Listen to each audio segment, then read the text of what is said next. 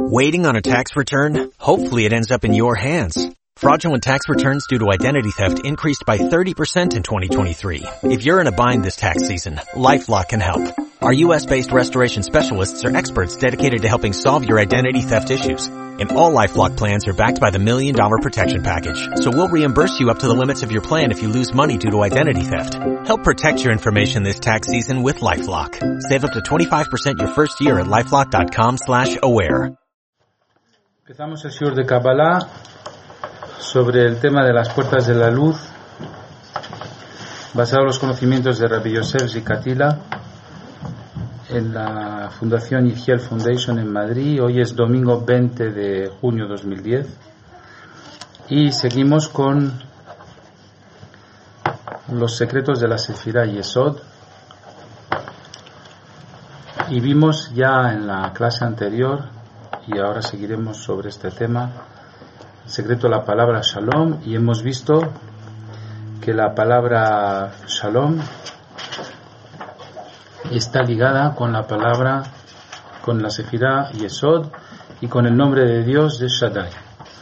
Y hemos visto que dice la Torah que Dios no encontró mejor recipiente para verter sus bendiciones que el Shalom.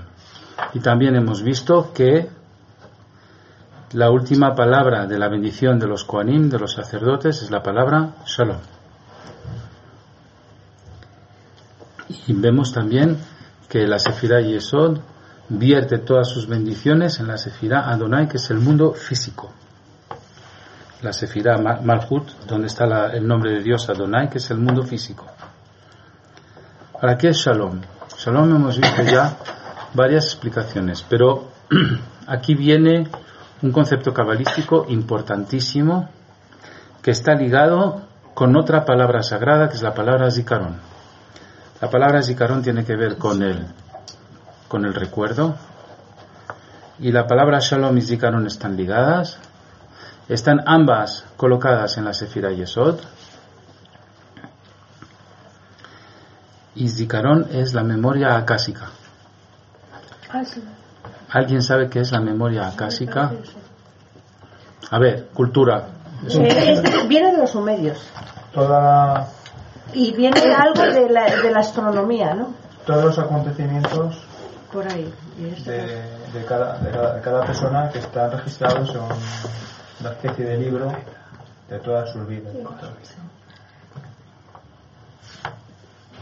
Si juntas lo que tú sabes con un poquito lo que acaba de decir, quizás lleguemos a algo. memoria cósmica es la memoria cósmica. Todo pensamiento, emoción y acción que tiene el ser humano en este mundo queda registrado en una memoria cósmica llamada memoria acásica.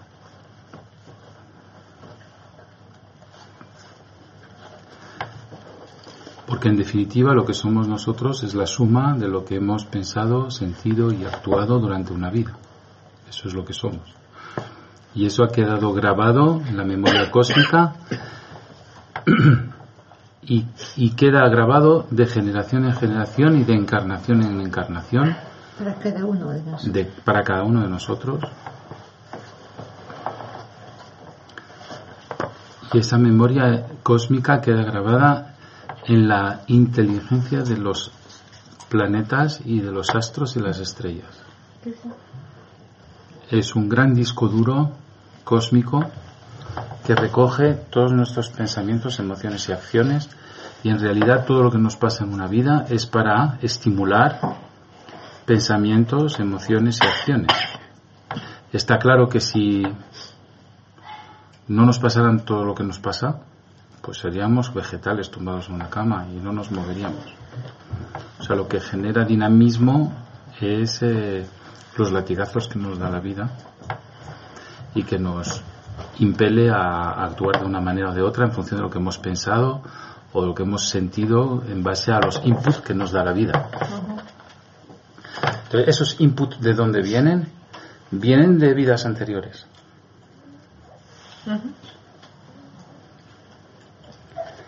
Quiere decir que si nos viene una circunstancia donde tenemos un encuentro con otra serie de personas, de amor o de dolor, no sé, pues cada uno su tikkun, ¿no? Cada uno su, karma.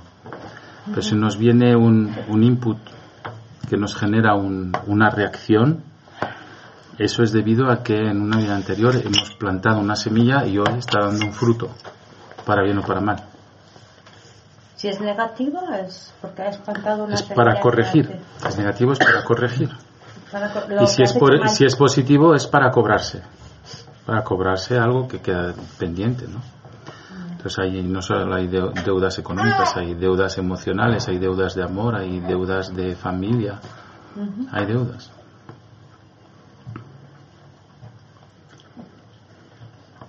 O sea que si tu familia te hace mal, ¿quiere decirse que es que en tu otra vida tú has hecho el mal?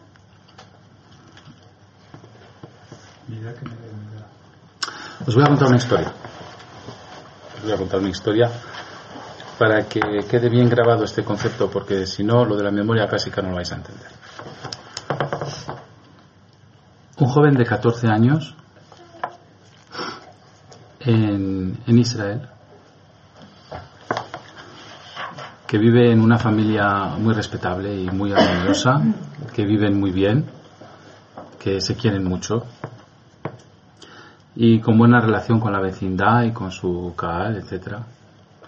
Un niño de 14 años una noche se levanta a las 4 de la mañana, va a la cocina, agarra un cuchillo y degüella a su padre, su madre y su hermana. Los degüella a los tres. Se llevaba muy bien con ellos. Y llaman a la policía. El niño estaba ahí sentado. El niño llamó a la policía. El niño llamó a la policía y dice a la policía, venid a recogerme que he degollado a mi padre, mi madre y mi hermana. Viene la policía y interrogan al niño y dice, ¿y tú por qué los has matado? Y el niño dice, porque ellos me han matado. No entienden nada. Lo llevan a la comisaría. El niño, como un niño, como un disco rayado, repite siempre, ¿por qué les has matado? Porque ellos me han matado. Pero te llevabas bien con tus padres. Sí, sí, me llevaba muy bien, todo bien. Preguntan a los vecinos, una familia ejemplar, todo ejemplar. Tres asesinatos en una noche, un niño de 14 años que apenas no tiene conciencia. ¿Qué ha pasado? Pues nada, empiezan a, a convocar psicólogos, la madre del psicólogo, el abuelo del psicólogo, el superpsicólogo, el suprapsicólogo. No sirven nada los psicólogos, empiezan a llamar los psiquiatras, la madre del psiquiatra, los suprapsiquiatras, todos. Nadie entiende nada de lo que ha pasado. Nadie entiende nada de lo que ha pasado.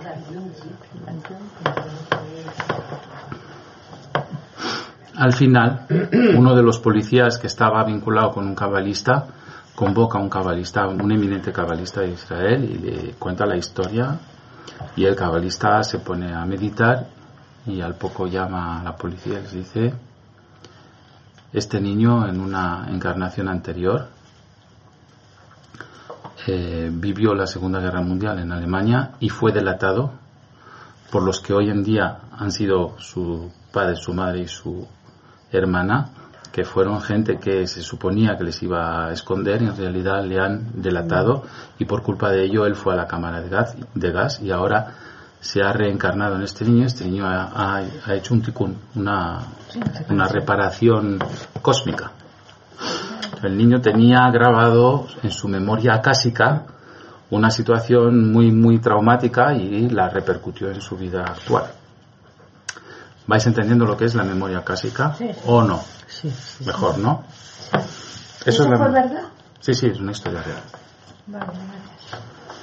Hombre, todos los días hay cosas así. Entonces, en la memoria acásica se, rejo- se registran todo lo que han hecho los hijos de este mundo y todas sus obras. Todo queda grabado.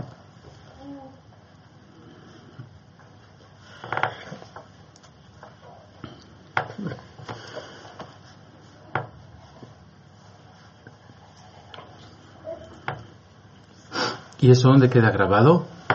Queda grabado en la Sefirah Yesod. ¿Y en la Sefirah Yesod qué planeta tenemos? Eso, La Luna. La Luna tiene una fuerte, fuerte influencia sobre el ser humano. El ser humano está compuesto de 72% de agua. Y ya sabemos que la Luna ejerce fuertes influencias sobre las mareas. que es agua. Y entonces nosotros tenemos que tener un poco de respeto por las, los ciclos lunares. De hecho, en nuestra, en nuestra tefilá tenemos unas oraciones especiales para los, la nueva luna, antes de la nueva luna, la nueva luna, en- entre el séptimo y catorceavo día de la luna hay bendiciones de la luna y lo que hacemos también sobre la luna es poner los tefilín. Los tefilín es un corrector de la memoria acásica que nos repercute la luna sobre nosotros. ¿Alguien comprende lo que estoy diciendo? Ay, eso es muy bonito.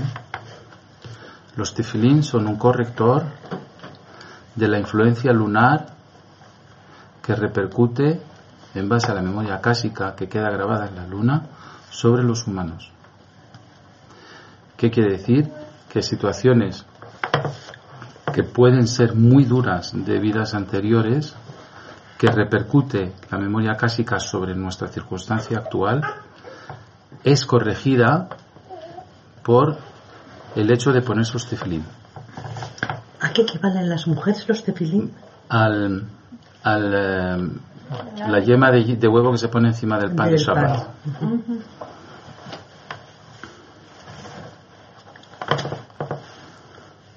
Entonces, los tefilín se ponen en la cabeza porque corrige los pensamientos acásicos que nos repercuten y se pone también sobre el corazón porque corrigen también las emociones.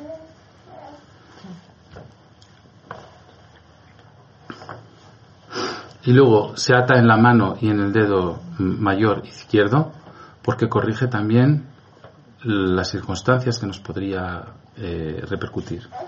Y forman la palabra Shaddai. El tefilín forma la palabra Shaddai. ¿Por qué? Porque en la cabeza el tefilín tiene una shin. El nudo de atrás forma la letra Dalet. Y el nudo del brazo forma la letra Yud, que es Shaddai, que tiene que ver con Yesod, que tiene que ver con la luna, que tiene que ver con Shalom, que tiene que ver con, Zikaron, que tiene que ver con la memoria clásica y que tiene que ver con nuestro tikkun. Entonces, yo me acuerdo que hace unos 20 años estaba aquí mi maestro de Kabbalah y en esa época pues había un conflicto en el frente en Israel y aquí en la comunidad judía de Madrid cuando convocamos casi 500 personas para escuchar una charla de, de mi maestro Yehiel Shemer, un chico se levantó y dijo, soy soldado israelí, he venido a ver a mi familia aquí a Madrid y la semana próxima tengo que ir al frente. Al frente cruento, es decir, eh, carne de cañón. Y le dijo a mi maestro, ¿y qué puedo hacer yo? Y él le dijo, tú ponte los tefilín.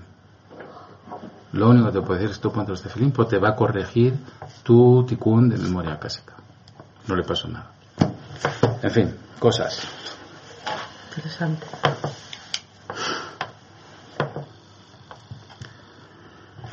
Bueno, en la Sefirá eh, Yesod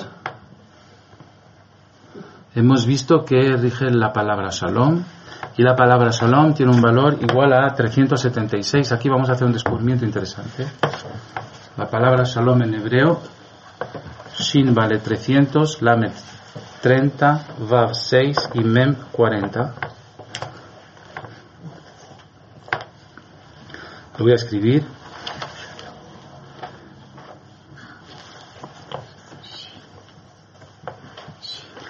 Tenemos aquí Shalom, que es la Shin vale 300, la Lamed 30, la Vav 6 y la Mem 40, suma 376.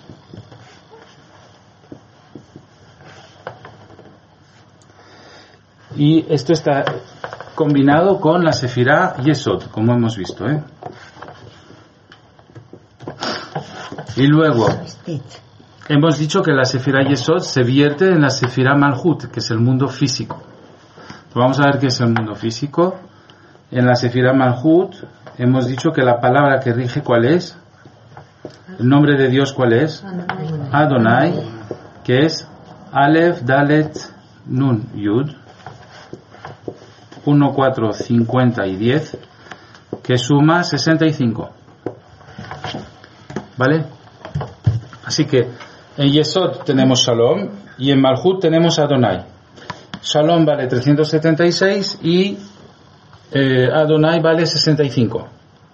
Si sumamos, a ver, un matemático de por ahí, que sepa sumar. 441. Sí, señor. Emet. 441. Emet. ¿Y qué es 441? Es Emet. Nueve. Emet. La palabra Emet, ¿qué quiere decir? ¿Verdad? Emet. Bien. Es uno de los nombres de Dios. Aleph Mem Tav. Que vale 441. Aleph vale 1, Mem 40 y Tav 400. 441. Pero también es el cuadrado de cuánto? 22. No. Casi, casi. Te- Te sobra uno. 21. Es el cuadrado de 21. Perfecto. 21 al cuadrado, ¿verdad? ¿Y dónde en la Torah aparece 21 al cuadrado? Cuando Moshe- Mo- Moisés le pregunta a Kadosh Baruj a Dios, ¿cómo te llamas? Él le dice, Ehye Asher Ehye, lo repite dos veces, lo multiplica por el mismo. Ehye vale 21, Asher quiere decir multiplicado, Ehye quiere decir 21, 21 por 21, 441. ¿Y qué es 441? Emet. ¿Y cuál es la verdad? La verdad es que Shalom se vierte en Adonai. Así es el que vierte la bendición en este mundo. Ese es Dios. Aquel que vierte la bendición en este mundo. Y cuando Shalom se vierte en Adonai, el mundo entero entra en un estado de perfección. Ahora, ¿qué es lo que, este pasa? ¿Este mundo está perfecto o no está perfecto? Es la pregunta que yo os hago. No. Entonces hay una, un cortocircuito en el momento de verter Shalom dentro de Adonai. Hay un problema. Tenemos un problema. ¿Quién resuelve ese problema? Si a nivel personal resuelve el problema los tefilín, a nivel global y mundial, ¿quién resuelve el problema? Los te- el templo. El templo era el tefilín del mundo.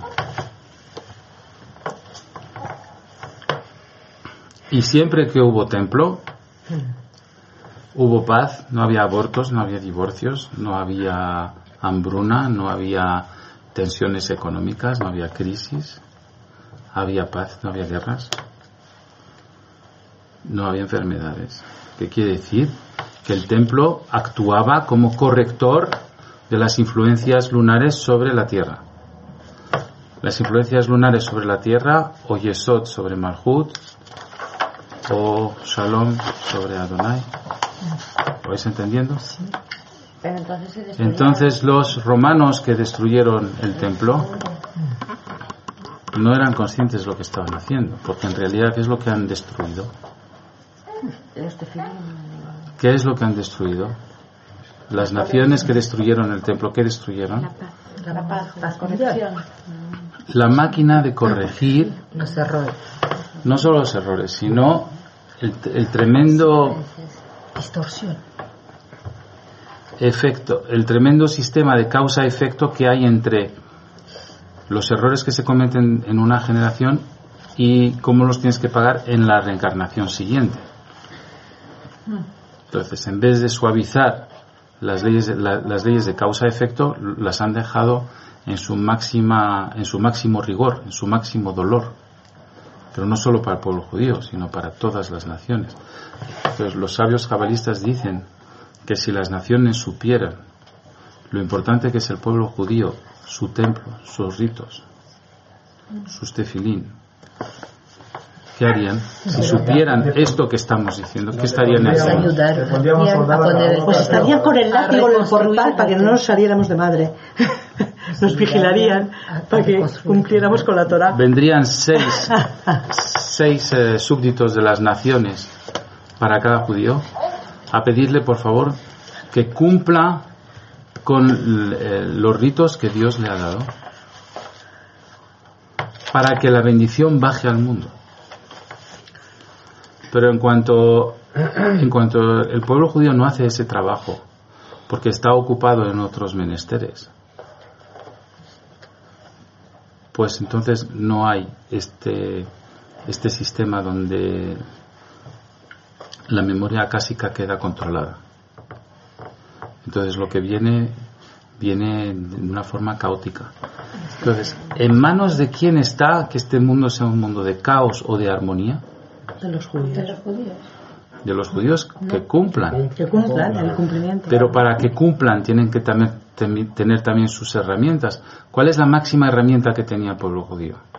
el el templo. El templo. Entonces lo que tendrían que hacer es dejarnos reconstruir el templo para el bien mundial Ya. y no lo dejan. Porque está la mezquita. ¿no? Pero es porque ellos tampoco han entendido cuál era el objeto del templo, porque si supieran cuál es el, el- el objeto del templo, enseguida nos, haría- nos ayudarían a Que las reconstruirlo. mujeres no se pueden, pueden poner tefilín. Las mujeres se pueden poner tefilín. Nadie impide a una mujer ponerse tefilín, pero no es la mitzvah que le corresponde. La, mujer tiene una estructura metafísica, el hombre tiene otra estructura metafísica, igual que el hombre tiene una estructura física y la mujer tiene otra estructura física, lo metafísico sigue lo físico, no estamos construidos de la misma manera, luego no tenemos las mismas misbot. ¿Te quieres poner los tefilín? Nadie te lo va a impedir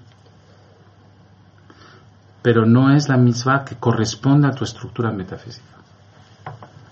Bien, entonces lo que quiero decir es, ahora que hemos entendido cómo funcionan las leyes de causa-efecto entre bendición que viene al mundo o maldición que viene al mundo,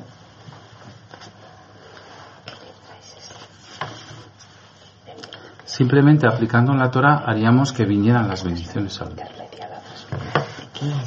Pero eso es muy difícil porque ¿cuántos no- de nosotros cumplimos todas las mitzvot y todas las... Eh, Sí, sí, esa en general, ¿no? Rabbi Yehuda Ashlag explica que con que haya solo un minyan de 10 que cumpla correctamente y que sean 10 sabios, sería suficiente para traer luz al mundo.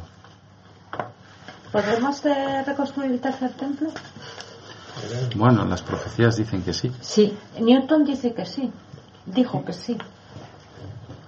Bueno, vamos a seguir la clase y dejamos las preguntas para el final, si te parece bien. Bueno, En el Lejado Di decimos. Shamor Bezahor Bedibur Echad. Dice Shamor, que es guardar, y Zahor, que decir recordar, lo dijo en una sola palabra. En- ¿Por qué dice Shamor y Zahor? Porque en los diez mandamientos, los, las diez palabras, Aseret Diberot, en los diez mandamientos, en una parasha de la Torah, está escrito Shamor, cuidarás el sábado.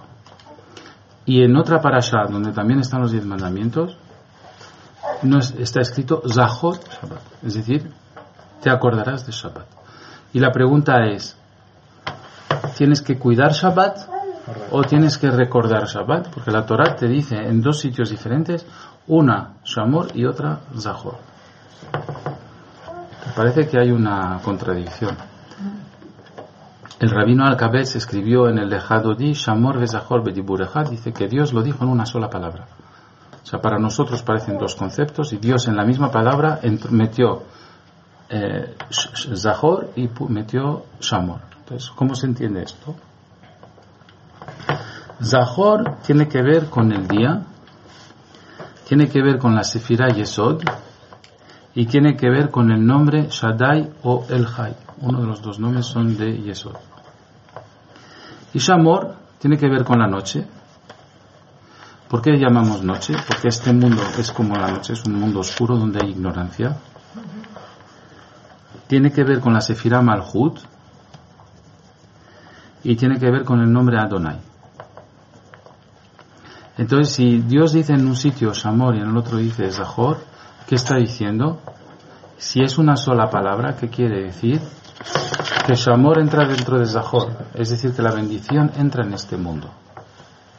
Aquel que hace Shabbat hace que la bendición entre dentro de este mundo, como las muñecas rusas, una dentro de la otra. Entonces no es que sean dos conceptos diferentes, es que uno se encastra dentro del otro.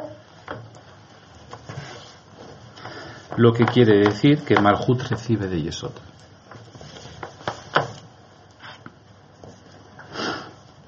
Y ahora vemos una cosa interesante, que uno de los nombres sagrados de la Sefirah Yesod es Shabbat.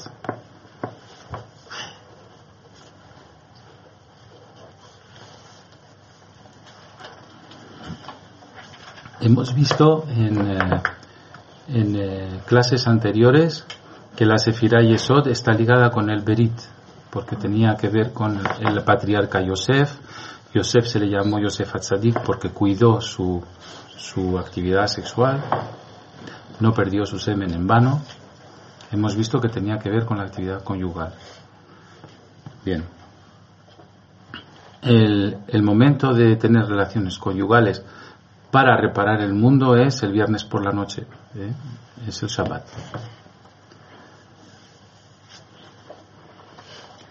Y como la relación conyugal está ligada con Shabbat, y eso también se llama Shabbat.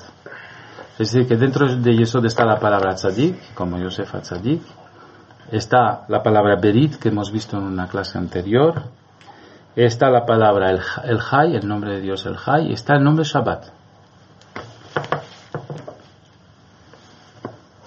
Pero uno pregunta, pero bueno, Shabbat no es una conexión con Bina, con un mundo mucho más alto. Entonces, el acto está en Yesod y la Kavana está en Bina. Es decir, el acto está en la Sefira Yesod y el pensamiento está en la Sefira Bina.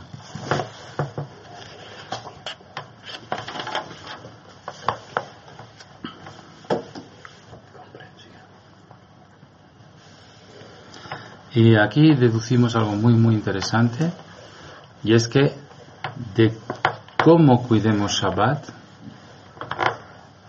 depende de que baje o no bajen las bendiciones a este mundo. Porque el Shabbat es aquel que va a corregir las distorsiones acásicas. ¿Entendéis lo que quiere decir? Entonces, para que bajen todas las santificaciones a este mundo, es muy, muy importante que nosotros hagamos bien Shabbat. Otra palabra que, que está ligada con Shabbat, con Yesod y todo lo que acabamos de, ver es la palabra menuja. Menuja, ¿qué quiere decir? Descanso, sosiego, calma, paz espiritual. ¿Cómo se consigue la paz espiritual? Cuidando Shabbat.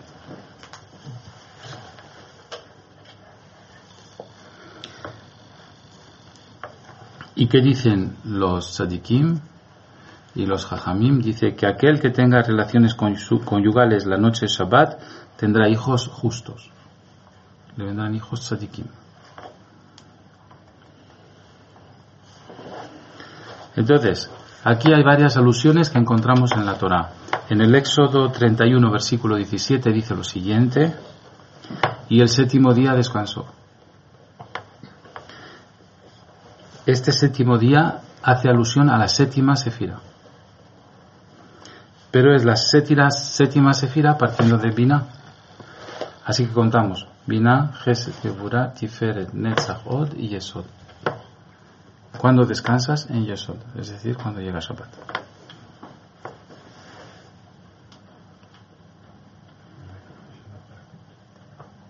Todo el árbol de la vida se llena de bendiciones cuando una persona cumple Shabbat. Esas bendiciones se llenan en, desde Binah hasta Yesod y Binah se carga de bendición y luego las vierte a Malhut, a este mundo físico.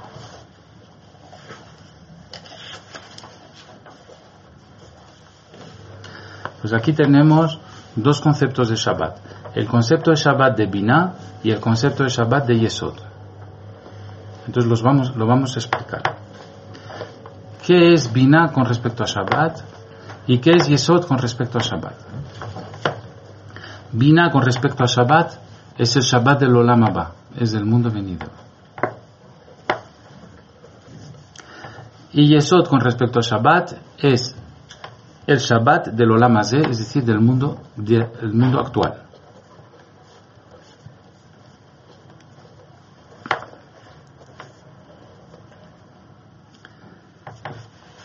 Cuando une, cuando una persona es capaz de unir el Shabbat de arriba con el Shabbat de abajo, anula todos los malos decretos. Es decir, cuando se conecta con el Shabbat del Olam Abba, con el, Shabbat del Olam Hazeh, es decir, con el Shabbat del mundo venidero, con, une el Shabbat del mundo venidero con el Shabbat del mundo actual, se anulan los malos decretos. Entonces, ¿Cuál es el Shabbat del Olam Abba? ¿Cómo funciona el Olam Abba? El Olam Abba, ¿qué son? Son cursos de secretos de Torah al más alto nivel. Eso es el Olam Abba. Los profesores son Moshe Rabenu, Abraham, Abraham Avinu, Isaac Avinu, Jacob Avinu, los grandes. Los profesores de las yeshivot, de las escuelas del mundo de arriba, son ellos. Entonces, el Shabbat del Olam ¿qué es? Son las misbot que nos dicta Kadosh Baruj en la Torah. Pero el momento más, más álgido de Shabbat, ¿cuál es? La Seudah Shelishit, es decir, la tarde de Shabbat. La, la tarde del sábado por la tarde. Y ahí, ¿qué es lo que hay que hacer? Hay que entrar en cursos, hay que entrar en, en explicaciones de la Torah muy profundas, porque ahí están abiertas las puertas de las yeshivot del Olam Abba. Es decir, que tú puedes recibir mensajes de lo que se enseña en el Olam Abba, en el Olam en este mundo. Y entonces en la Seudah Shelishit puede salir por tu boca secretos que solo se cuentan en el mundo de arriba. Y entonces, cuando en la Seudah Shelishit empiezas a hablar de los secretos de arriba, aquí abajo, acabas de unir la séptima sefira de arriba con la séptima sefira de abajo y se anulan los malos decretos, queda cancelada la memoria cásica de todos los tikunim duros que se tenía que vivir en este mundo. ¿Alguien entiende este concepto? Sí.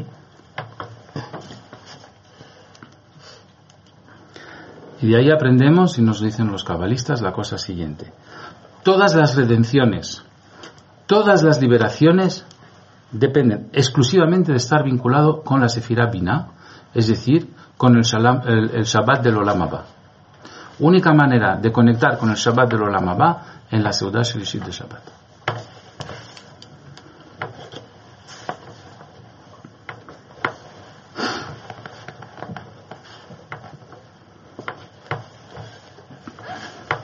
Pero hay otros momentos de Binah también en nuestro calendario y en nuestros ritos. Otros momentos en que se conecta con Binah.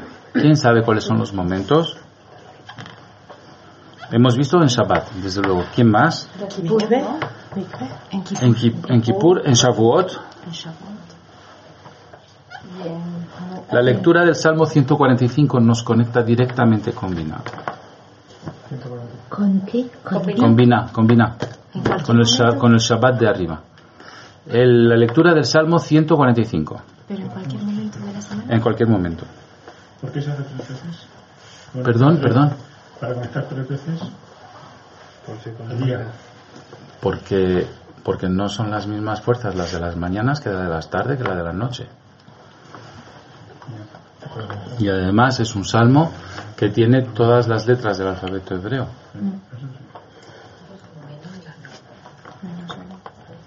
La nun está. La nun está en la segunda palabra. Somech no felim. Samech nun.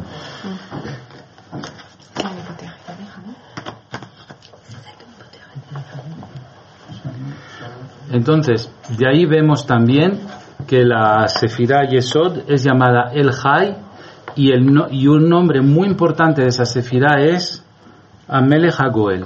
¿Qué quiere decir Amelech Hagoel? El ángel, no, el rey, el rey de la, no, Amalach Hagoel quiero decir. Amalach, no Amelech. Hagoel quiere decir el ángel de la redención.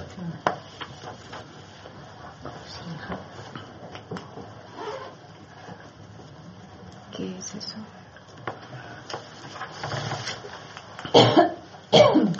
Porque la redención depende de llenar la Sefirah Yesod de bendiciones. Acabamos de decir cómo se hace. Entonces, ahí es donde se crea un ángel del- de, la liberación. Porque si no, hay un cortocircuito y no bajan las bendiciones a esta tierra. Para poder alimentar el ángel de la redención hace falta llenar la Sefirah Yesod, que está vacía. ¿Y de dónde se llena? Del grifo principal. ¿Cuál es el grifo principal? Bina. Bina va a llenar Geset, que va a llenar Geburah, que va a llenar Tiferet, que va a llenar Netzach, que va a llenar Od y que va a llenar Yesod.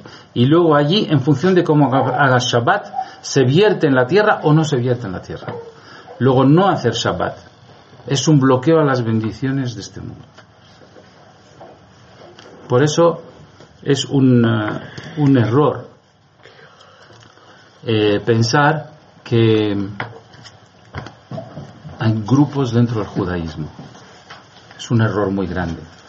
Porque hay unos que dicen, no, yo soy de Lubavitch, el otro dice, yo soy Haredim, yo soy de Breslev, yo soy de no sé qué. No, solo hay una cosa. O cumples Shabbat o no cumples Shabbat. O bajas las bendiciones a este mundo o no bajas las bendiciones a este mundo. No hay otra, otra segmentación más que esta. Hay los judíos que cumplen Shabbat, los judíos que no cumplen Shabbat. Y si las naciones supieran esto, obligarían a todos los judíos a cumplir Shabbat.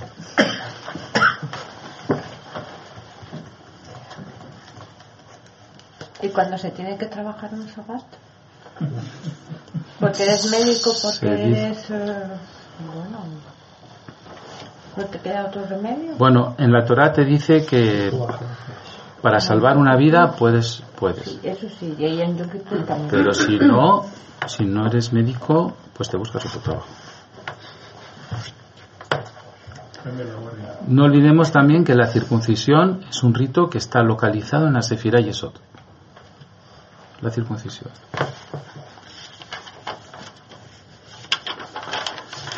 Bien, ¿tenéis alguna pregunta sobre esto que acabamos de contar? Es denso, ¿eh? Es francamente denso.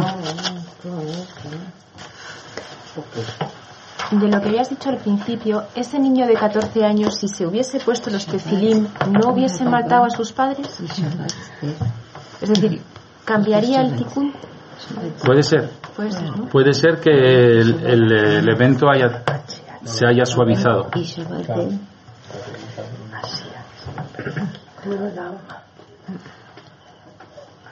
Entonces es posible que haya el tercer templo, ¿no? Según Newton dice que sí. Y los Bueno, escritas de la Biblia. a ver, nosotros no nos regimos por Newton. No, ya, eh, Nos es que- regimos es que por los mucho, profetas ¿eh? de la Torah. Ya, o Y sea, Newton dijo que él oía una voz que le dictaba las cosas. Es decir, que un, un toque de profecía podía tener. Pero lo que sí es verdad es que los profetas, tanto Isaías como el profeta Daniel, que hablan de la redención del mundo, aseveran de manera definitiva que sí hay un tercer templo. sí. Y es que sin él no, no se puede hacer que todos estos co- cortocircuitos que vienen de generaciones anteriores y de encarnaciones anteriores se suavicen, no hay manera. Pues la guerra está fija, ¿eh? Porque la mezquita de Al-Aqsa... No hay, no hay guerra fija, nada está fijado, todo se puede cambiar. Nosotros mismos podemos hacer tiponín, podemos hacer reparaciones, se pueden suavizar guerras o impedir guerras o otra cosa, pero si- siempre podemos traer la misericordia al mundo. Hay herramientas más que suficientes para ello. De hecho, está escrito en los comentarios de los cabalistas que Dios no es traidor, que antes de que venga un decreto duro a la tierra, Dios lo comunica vía profética a los sabios y los sabios ya saben qué hacer para mm, suavizar, el- para suavizar o para impedir que ese decreto se materialice. Luego, lo que hablan del fin del mundo no es un fin del mundo tal como lo podemos ver en las películas de. Del fin del mundo donde se arrasa toda la tierra, no. Pero es un cambio de valores, donde el hombre ya no, ya no se va a regir por los, valores actuales, que son muy corruptos. Para las almas nuevas que vinieron después del eh, holocausto, ¿hay memoria acásica? No. Para las almas nuevas que vienen después del holocausto no hay memoria acásica. Vienen con una misión muy clara. Y os puedo decir que lo que yo aprendí de mi maestro es que esta es la última generación en la que estamos viviendo. Que esta es la generación que ve el Mashiach y que se- es la, generación donde ya se cancela la memoria acásica definitiva. Es decir, los astros ya no tendrán ninguna influencia sobre el hombre. Nunca, jamás. Nunca jamás. ¿Cuántas esposas puede tener el Mashiach? ¿Por qué? Esposas Según el Talmud 18. 18. Eh, ¿Esposas del Mesías? Sí, sí. ¿Esposas? Sí. Los dos Mesías. ¿Mm? Los dos Mesías. No, no, Ben David, ¿no? Ben David. Ben David. No entiendo eso. Ben David. Sí, hijo de David. Mashiach Ben David se llama. Es que, pero no era Ginón. Ese es su nombre, es su nombre. Mashiach es un título, pero Yinon es su nombre. Sí, pues es que ya está. Y tiene 18 esposas. Puede. El Talmud dice que puede tener hasta 18 esposas. Así. Y ya está aquí. Eso dicen las profecías desde el año 2000, es decir, el año 5760, ya está. 5.760, claro. O sea, hace 10 años. Eso dice Rabbi Abraham Azulay en su libro Gesed de Abraham. ¿Más preguntas? El Bueno. templo había dicho que, era, que no iba a ser físico. Templo había dicho en otra clase que no era físico, ¿no? Sí. Pero ¿cuál es la pregunta? Estás haciendo una afirmación, no una pregunta. No, entonces como dijiste que iba a haber tercer templo, entonces la pregunta es si, seguís- físico, ¿no? si seguís con la idea, manteniendo la, la idea de que va a ser mental y que sigue siendo el tema de que es mental o cómo va a ser.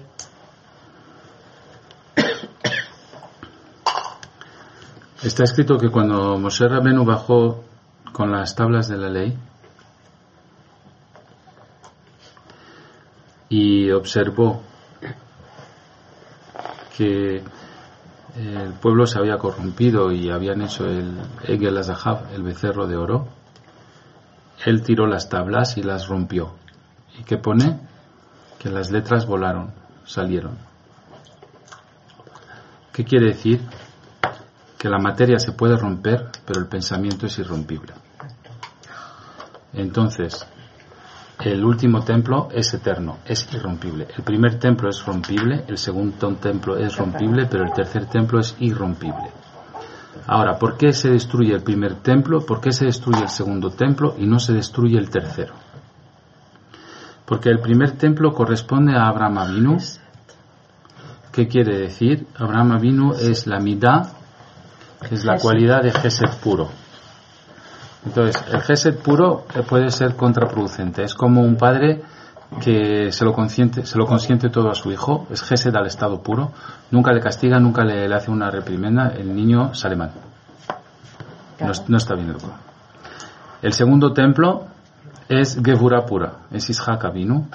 Entonces solo reprimenda, solo reprimenda, solo reprimenda, es un muy estricto, muy estricto, muy estricto régimen militar, el niño sale mal. El tercero no es ni Gesed ni Gevura, viene de Jacob Avinu, que es, es el mundo donde se mata la ignorancia, el mundo de la sabiduría. Luego, cuando educas a un niño, no por tolerancia extrema, no por severidad extrema, sino por sabiduría profunda, ya no se destruye, porque la sabiduría es algo que nunca se destruye.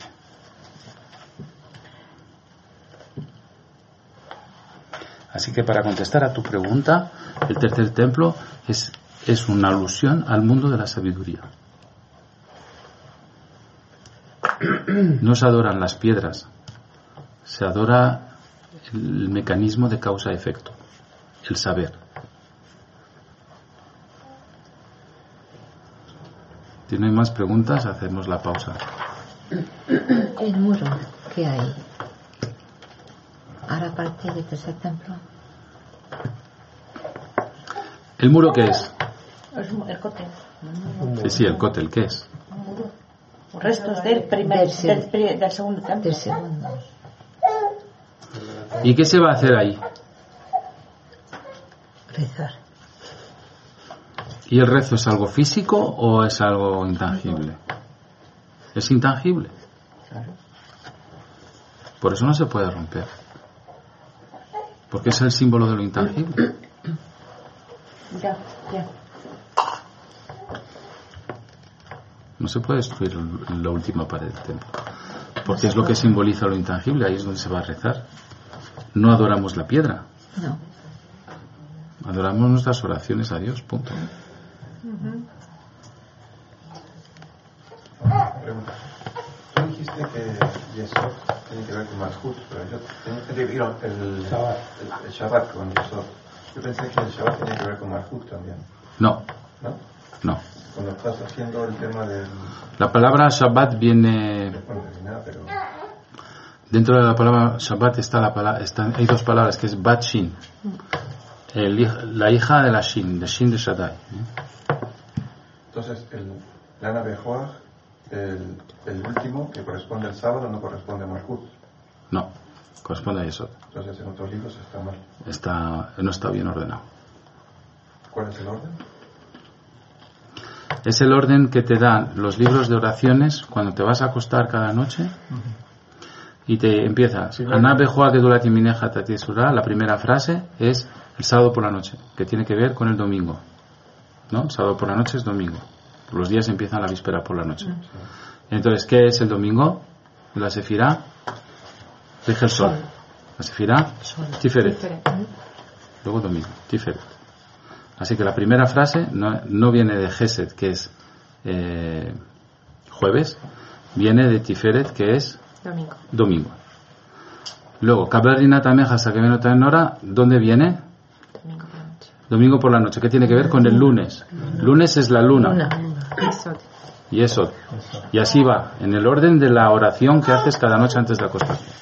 Si te miras en la Kriyat Shema a la mitad, ahí te viene explicado qué frase corresponde a cada día. Si sabes el día que se fiera es, tú lo recolocas. ¿Y por qué hay que repetir esta frase tres veces? ¿Cuál frase? La del día, La del día. la de la noche. Porque ¿Por qué si tú- tres veces. Bueno, Porque son las tres columnas. Porque te tienes que poner en circuito. Un circuito son siempre el polo positivo, el polo, el polo negativo y el, y el La toma tierra. y la toma tierra, si quieres. Para poner en circuito. ¿Más? otra cosa. La, la Sefirá Malhut también tiene que ver con Ra- Rachel, ¿verdad? Y la de Yesod con Yosef. Y, y, y, eh, Rachel es la madre de Yosef. ¿Tiene algo que ver esto en la Sefirot? No. No sé. Estamos mezclando mujeres con hombres. Por eso no te Malhut tiene que ver con el rey David y, Pero también y con eso Rachel, ¿no? sí, pero es otra sefira, Ah, es, es otro otro árbol, es el de las mujeres. Ok. ¿Mm? No, las mujeres aportan, aportan algo diferente a los hombres. Las mujeres son las envolturas de los hombres. A ver si me explico bien.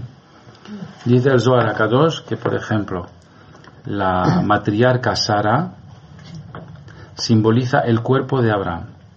Abraham es el alma y Sara es el cuerpo. Entonces, así, si quieres saber cómo funciona el Gesed en su parte interior y su parte exterior, lees la historia de Abraham y ves cómo funciona el Gesed en el alma, y lees la historia de Sara y ves cómo funciona el Gesed en el cuerpo. Aquí también tienes a Isaac y a Rivka. Rivka es el cuerpo de, de, la, de Isaac. ¿Qué quiere decir? La inteligencia del alma es la historia de Isaac, la inteligencia del cuerpo es la historia de Rivka. Por eso, dentro del árbol hay un árbol que envuelve otro árbol, es decir, una sefira que envuelve la otra. Una es el alma, el otro es el cuerpo. La matriarca es, digamos, la clipa, la, la envoltura del alma que vive dentro de esa sefira. La- el alma de esa sefira es el patriarca y la clipa es la mujer, la esposa. Esa es la simbología en la Torah. Pero Rachel era el cuerpo y Lea era el alma. No, Rachel es eh, la envoltura de Malhut y Lea es la envoltura de Binah. Porque tuvo dos esposas. Entonces quiere decir que puede haber dos inteligencias. Cuatro. ¿Cuatro? La concubina. Cuatro esposas que son Salomón. Entonces, ¿qué es, perdón, lo que le has contestado? Ella te había preguntado de las almas de la. de. Las matriarcas. No, no, no, no. De, eh, del holocausto. Las almas nuevas. Sí, eh, tú has preguntado sobre las almas del holocausto. No. Las almas nuevas. No, Las almas nuevas. nuevas, de después de, lo- la, fu- de la fuente de almas. Ya, después del holocausto. Después de morir 6 millones de, de- Ok, de personas, sí, sí, de acuerdo. muchas almas se fueron con un Sí. tikkun terminado Ah, ya, y dejaron sitio a que bajaran almas nuevas que no podían bajar antes. ya.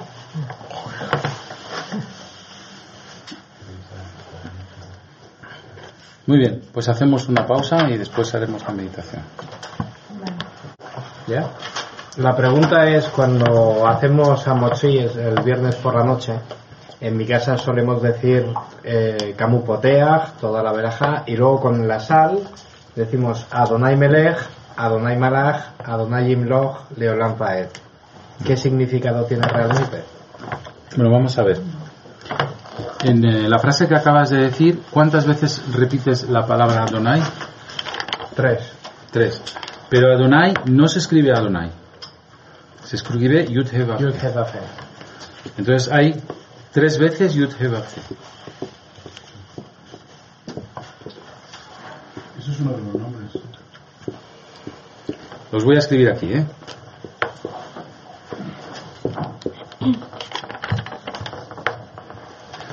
Aquí tenemos. Cuando dices Adonai Melech, tienes Yud He. Adonai Malach, otro Yud He. Adonai Imloch, otro Yud He. ¿Vale? ¿Cuántas letras hay en cada uno? Cuatro. ¿Y cuántos nombres hay? Tres. ¿Y tres por cuatro? Doce. Doce. Los cabalistas saben que hay un nombre de Dios de 12 letras. Hay un nombre de Dios de cuatro letras que es Yud Ke Vav Ke. Hay un nombre de Dios de 12 letras que os voy a explicar ahora qué quiere decir. Hay un nombre de Dios de 32 letras. Hay un nombre de Dios de 42 letras. Hay un nombre de, Dios de Dios de 72 letras. Y hay un nombre de Dios de 216 letras. En la Kabbalah, cada uno de esos nombres te catapulta a un estado de conciencia superior. Aquí, ¿a cuál nombre de Dios estamos haciendo referencia? Puesto que son tres nombres de cuatro letras. Al de doce. ¿Cuál es el nombre de Dios de doce letras?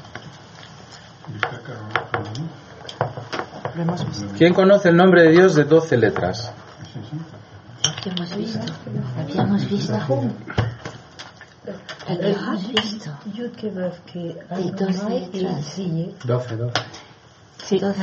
Yabok. ¿Os acordáis de la palabra Yabok? 112. Sí, sí, Que vale 112. sí, Yabok era un río, ¿te acuerdas? sí, sí. Entonces, el nombre de Dios 12 letras, ¿cuál es? Es el nombre de Keter, es Ye, Aleph He, Yud He. Los voy a ir escribiendo. El nombre de Dios de... Espera, lo tengo que escribir a la vertical. sí.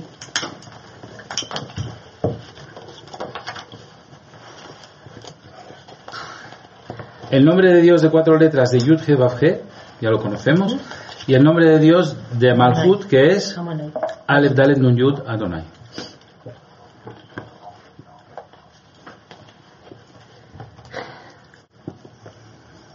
Y para trenzarlo,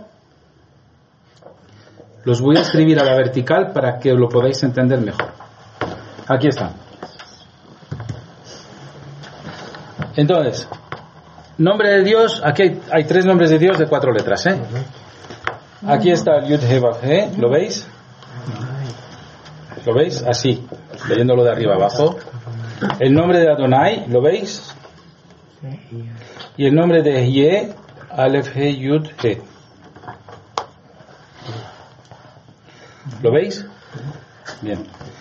Pues el nombre de 12 letras es, ahora se lee al horizontal, Yud Aleph Aleph, He Dalet He, Vav Nun Yud, He Yud He. Ese es el nombre de 12 letras. Entonces, lo que, este nombre, ¿qué es lo que hace? Te hace bajar toda la fuerza de Keter, la de aquí, te la hace bajar al mundo de abajo. Es decir, la fuerza del- de Dios del nivel más alto, la misericordia más extrema que puede haber, la baja a la tierra. Entonces, cuando tú vas a decir Adonai Melech, Adonai Malach, Adonai Mloch, Vaed, en realidad estás haciendo alusión a un nombre de 12 letras, porque hay tres veces Adonai, tres veces Yud Kevav Ke, pero Yud Kevav Ke una vez se escribe así, otra vez se escribe así y otra vez se escribe así. Si lo pones en su orden, te da Yud Dalet He Yud He, y esto te da la cifra 112, que equivale a un río llamado Yabok. Cruzar el río quiere decir hacer bajar la bendición aquí. porque los ríos siempre son ríos de sabiduría. Y es lo que se medita cuando hacemos la Shema. Es lo que se medita cuando hacemos la Shema, sí. O sea, la respuesta a lo que hay que pensar en el momento que haces eso. Ahora, si dices Hashem Melech, Hashem Malach, Hashem Imloch, Lam Vaed, y no piensas en esto, no estás conectando. Entonces lo estás haciendo como una coquilla vacía, en vez de hacerlo un cascarón vacío, en vez de rellenarlo. Ahora que sabes, cuando lo hagas tienes que pensar así, en esto. Más profundo. Pero se visualiza en Ejad, ¿qué río se ¿Y tú? No, mi abuelo En Ejad se visualiza, exacto. Y has visto que sale un nombre de 12 letras ahí. Las vocales son E, A, O, D. No, EAO es para Yudke Vavke de Malhut. Cruzar con alegría. Bien, ahora os voy a contar una cosa. Estamos en el mes de Tamuz. Es un mes donde los rigores de la memoria clásica son duros. Y donde se paga mucho tipo. Yo llevo un mes horrible. Pero estoy desbordadita.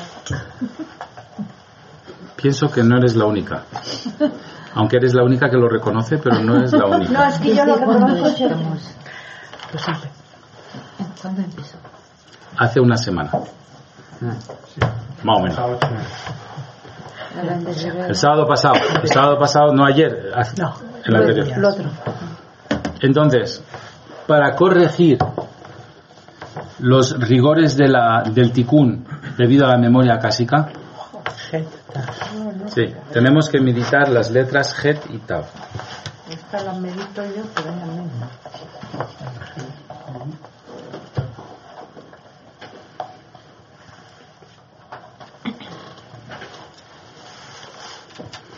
Aquí las tenéis. Het y Tav. Esto lo medito yo y no lo hago. La letra Tav tiene que ver con la luna, qué casualidad. Y la letra Het tiene que ver con el signo de cáncer, que está regido por la luna. ¿Y qué hemos dicho? Que toda la memoria cásica, ¿dónde se concentra? En la luna. ¿Y cuál es el mes de la luna? El mes de Tamuz. Entonces, ¿cuándo es que pega más el ticún? En este mes. ¿Lo entendéis? Porque está regida la luna. Pero como nosotros somos un pueblo donde está escrito en Mazal de Israel, es decir, que para Israel no hay influencia astral, ¿por qué no hay influencia astral? Porque conocemos las meditaciones para ponernos por encima de la influencia astral.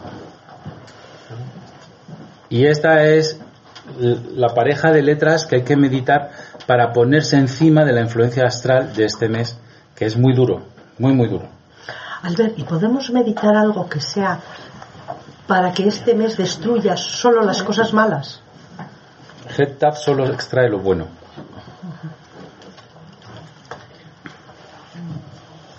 Bien, pues vamos a hacer la meditación.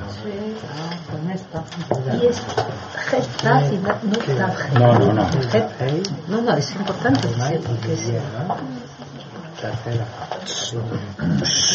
Venga, vamos a poner los pies en Se paralelo. olvidado,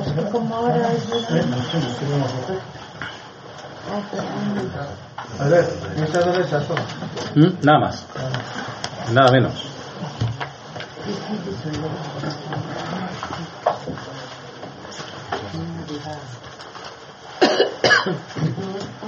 Me lo grabo que estoy el año.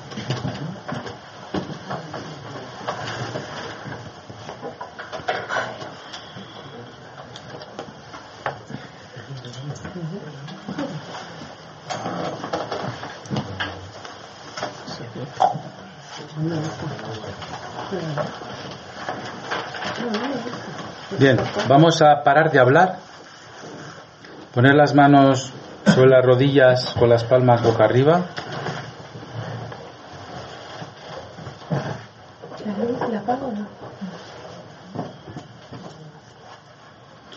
Respiramos tres veces profundamente.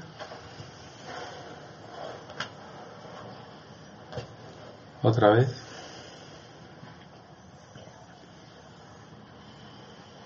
Otra vez.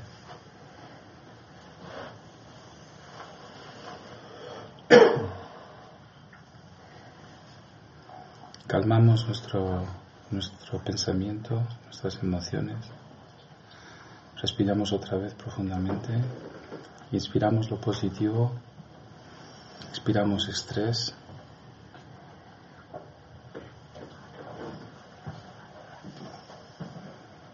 Nos visualizamos dentro de una estrella de David de color oro.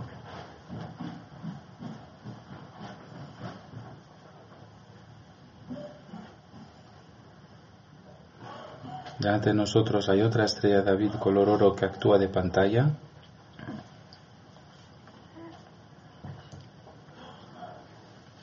Convocamos la letra Het.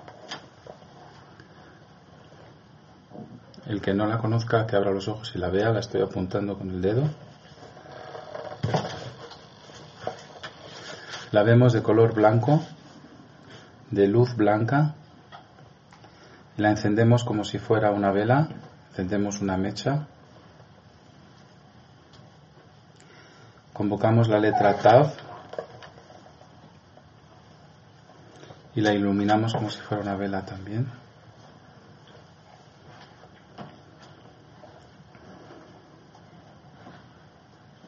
Ahora unimos las dos luces, la Het y la Tav, en una sola luz.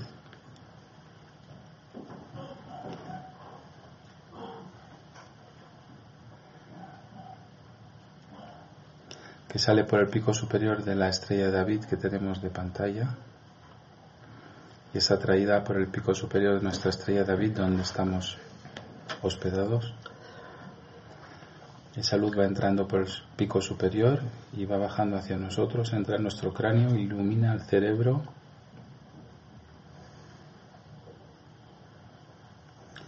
Baja el corazón, ilumina el corazón. Baja el hígado, ilumina el hígado. Sube al corazón, ilumina el corazón. Sube al cerebro, ilumina el cerebro.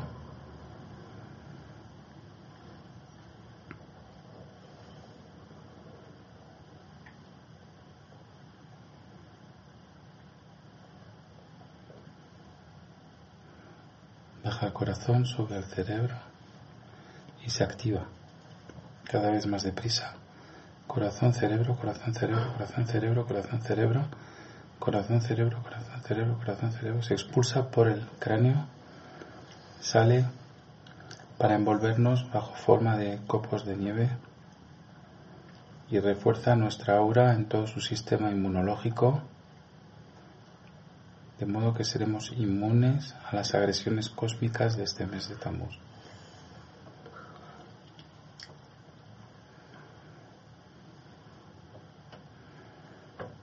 Ahora vamos a formar un coro y vamos a poner la tierra en el medio porque la vamos a curar también con nuestro sistema inmunológico.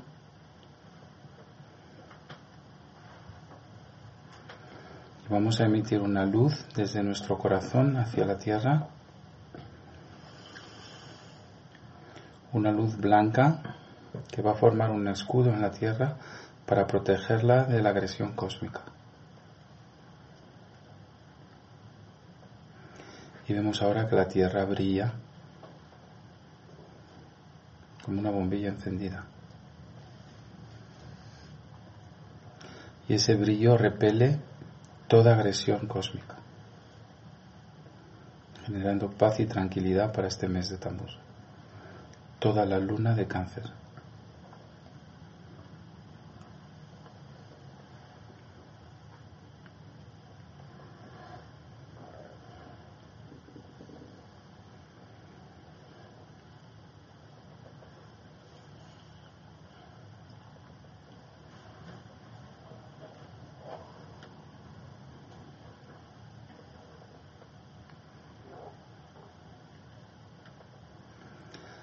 Respiramos tres veces profundamente.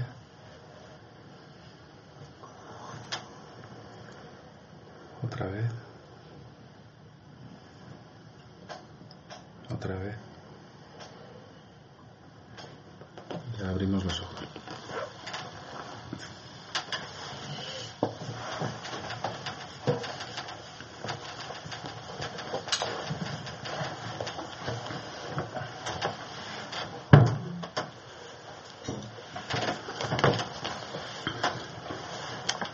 Tendréis que ver que podemos deducir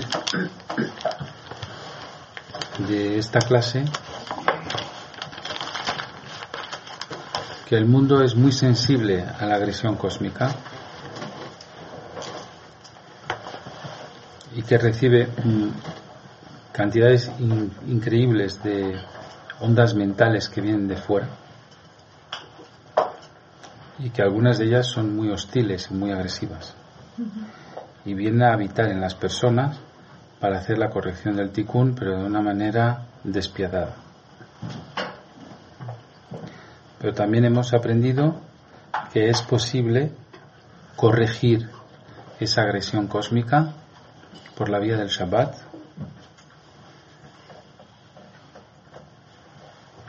y por la vía de la meditación. Que quiere decir que nosotros tenemos el teclado esa gran computadora cósmica donde nosotros podemos corregir lo que va a ocurrir en el universo y lo que va a llegar a la Tierra. Eso es un poder muy grande que tiene el mundo de la Kabbalah. Y gracias a él vamos a salir de la ignorancia y vamos a salir de la fatalidad de tener que soportar lo que nos ocurra sin poder hacer nada. Se puede modificar tenemos ese gran poder, porque Dios ha puesto ese software en nuestras manos. Solo hay que saber cómo usarlo. Ahora hemos utilizado dos letras, en otros momentos utilizamos combinaciones de nombres de Dios. Al fin y al cabo, la felicidad o la infelicidad está en nuestras manos. Muy bien. ¿Alguien quiere comentar su experiencia?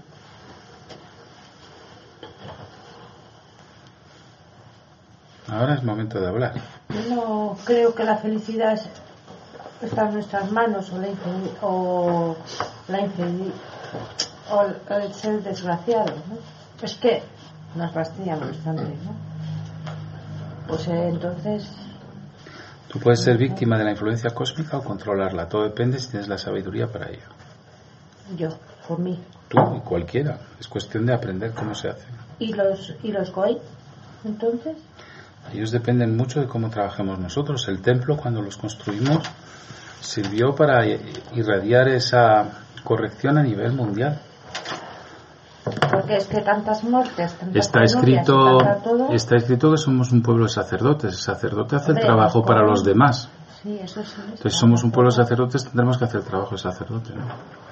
No, eso hasta ahí de acuerdo. Bueno, ¿quién me cuenta su experiencia?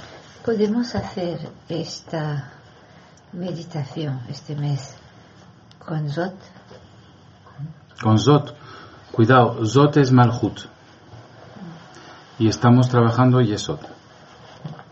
Entonces, te has confundido el nombre. Es mejor que la meditas con la medites con Shaddai. ¿Se puede hacer todos los días del mes? Sí, se debe. ¿A qué hora mejor? A la que quieras, todos los días.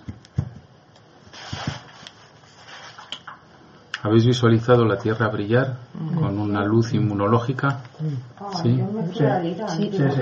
no, ¿Eh? Sí. A mí me, me molestaban los ojos, me los ojos cerrados. Sí, es verdad, a mí me molestaba Me también. molestaba. De lo que brillaba, ¿no? Sí. Yo he tenido esa sensación también. Eso que tiene ojos cerrados. Ah, Brillaba como una halógena, ¿no? Sí, mucho. Sí, sí, yo sí. Muy bien. Y, y- y había los, los planetas que estaban entre, entre la Tierra y nosotros. Y pasábamos encima.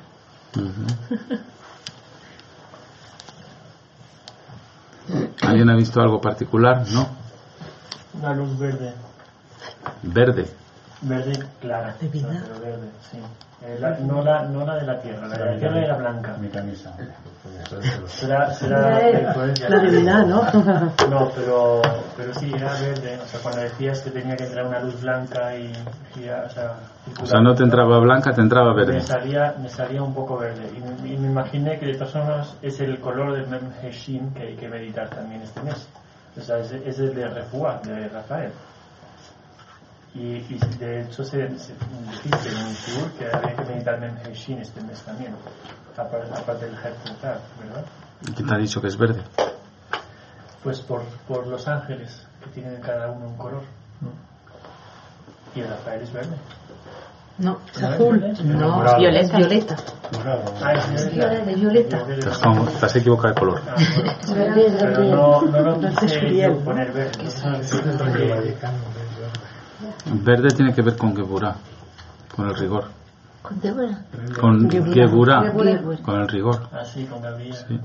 Ah, Cuidado, no te equivoques en los colores. ¿Alguien más? Gisela, por ahí, ¿tiene algo que contar? Hoy nada. Marcelo, ¿no? Te fuiste por ahí a toser. A ver, Iván, No, todo bien. ¿todo bien? ¿Todos, todo bien? Muchas gracias. Bueno, pues entonces levantamos la, la sesión y ya. Yo vi que se abrían los grifos de Yesod para Marhut. Eso es lo que vi. Vi que, que, se, que por fin se desbloqueaba. Bueno, pues nos vemos después del mes de agosto.